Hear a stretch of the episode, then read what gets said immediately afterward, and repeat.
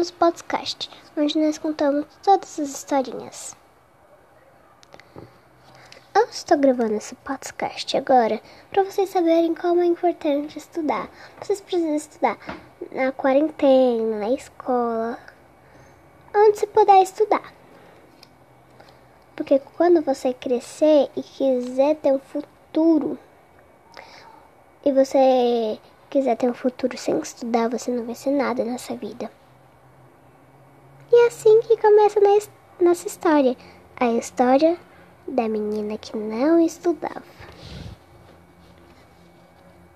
Era uma vez uma menina que não, estu não gostava de estudar.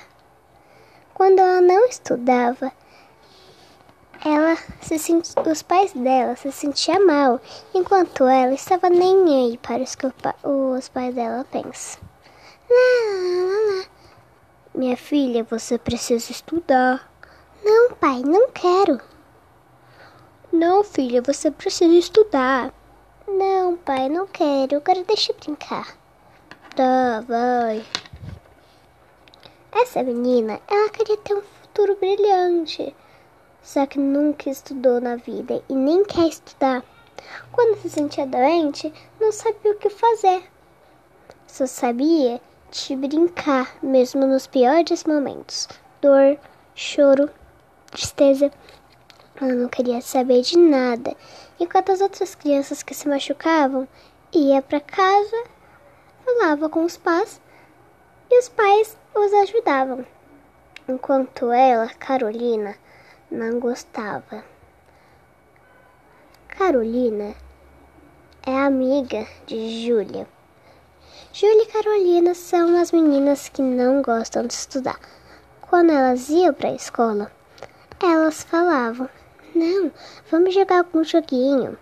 Que aí a gente aproveita que a gente está jogando e a gente aprende coisas novas no jogo. Para que aprender coisas novas de aula? sendo que a gente precisa saber coisas novas de jogos.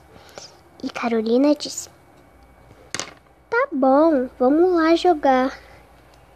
E, e Júlia e Carolina foram lá jogar em busca da próxima fase do jogo delas. Aí elas estavam jogando até o momento que acabou a aula e elas não perceberam. E elas ficaram lá no pátio jogando. E os pais delas ficaram preocupados, porque eles nunca, elas nunca voltavam.